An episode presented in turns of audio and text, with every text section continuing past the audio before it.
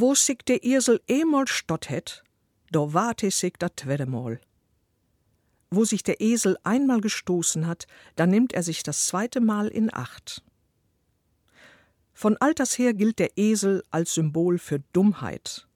Eins der Fehlurteile über Haustiere, die sich beim Menschen offenbar unumstößlich festgesetzt haben.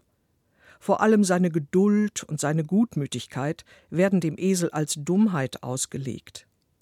Ein geduldigen Esel kann voll oppacken. Einem geduldigen Esel kann man viel aufpacken. Unser Sprichwort aber lässt eine andere, eine gerechtere Einschätzung des Esels erkennen. Ist es doch eine beachtliche Leistung, wenn ein Tier aus einer einmaligen, unangenehmen Erfahrung gelernt hat, die Ursache beim nächsten Mal zu vermeiden.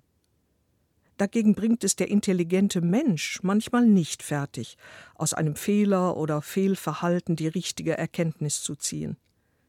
Vielleicht soll das der tiefere Sinn dieses Sprichwortes sein.